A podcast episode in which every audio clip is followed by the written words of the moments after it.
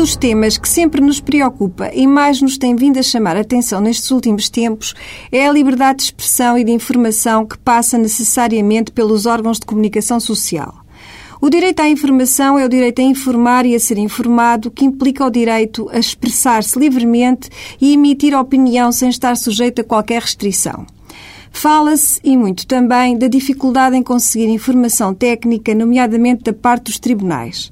Mas, em vez de procurar a informação por portas travessas, o jornalista deve dirigir um requerimento ao titular do processo e solicitar a sua consulta.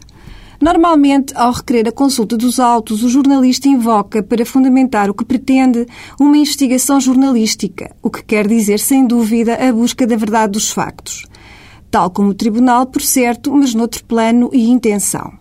Há que ter em conta que tal investigação, apesar de todo o interesse que possa ter, não poderá sobrepor-se à investigação já feita nos autos ou ao decurso normal dos mesmos. Revestido de cautelas e certezas, deve estar o jornalista ao divulgar o resultado do seu trabalho. Assim como revestido de cautelas e certezas, deve estar o juiz ao deferir a consulta do processo para investigação jornalística.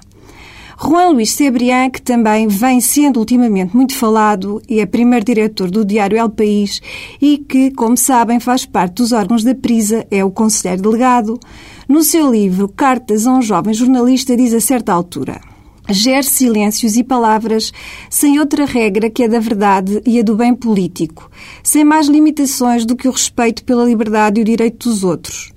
A boa literatura não tem por que ser honesta, mas o bom jornalismo sim.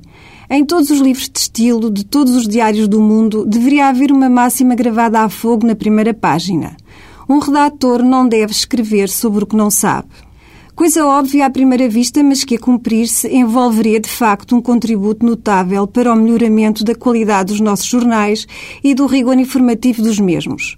Existe um direito a saber dos cidadãos que só deve ser correspondido por um esforço de veracidade dos jornalistas. A busca da verdade no sentido plural e não dogmático da palavra é a única situação que justifica desvios ou transgressões dos jornalistas. Ao serviço unicamente da informação e do verdadeiro direito à informação, sem falsas lealdades, para que se não diga, como diz o célebre agente ao serviço de Sua Majestade James Bond no filme O Amanhã Nunca Morre, há muito que não acredito em nada publicado pela imprensa.